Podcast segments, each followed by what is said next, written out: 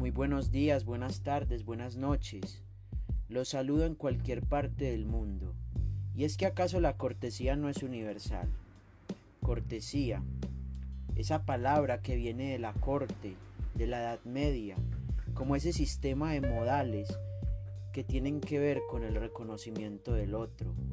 Ese sistema que fue evolucionando para convertirse en etiqueta, en moda, en diseño, en norma social y hasta hoy día en una cantidad de reglas que constituyen nuestra norma de comportamiento y nuestro contexto social.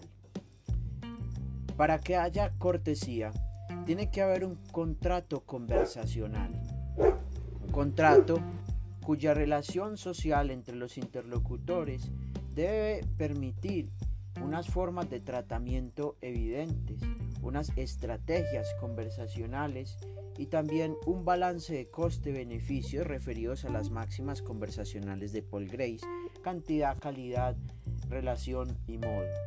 Para que la cortesía sea universal, los parámetros socioculturales, geográficos y en muchos casos de economías, creencias y costumbres deben cambiar de código a código, de lengua a lengua, de creencias a creencias, de país a país.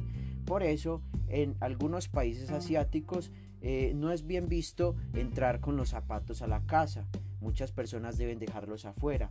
También, por ejemplo, en Polonia, eh, al abrir un regalo lo debes hacer a solas después de que te lo entreguen. No es eh, cortés abrirlo delante de la persona que te lo entrega. En algunos lugares de Colombia, por ejemplo, todavía se tiene la costumbre de esperar a que todos los comensales estén en la mesa para comenzar a comer. Todo esto en Haber Kate Hank 1994, La cortesía verbal, capítulos 5 1 y 5 de la editorial Gredos. Hasta luego.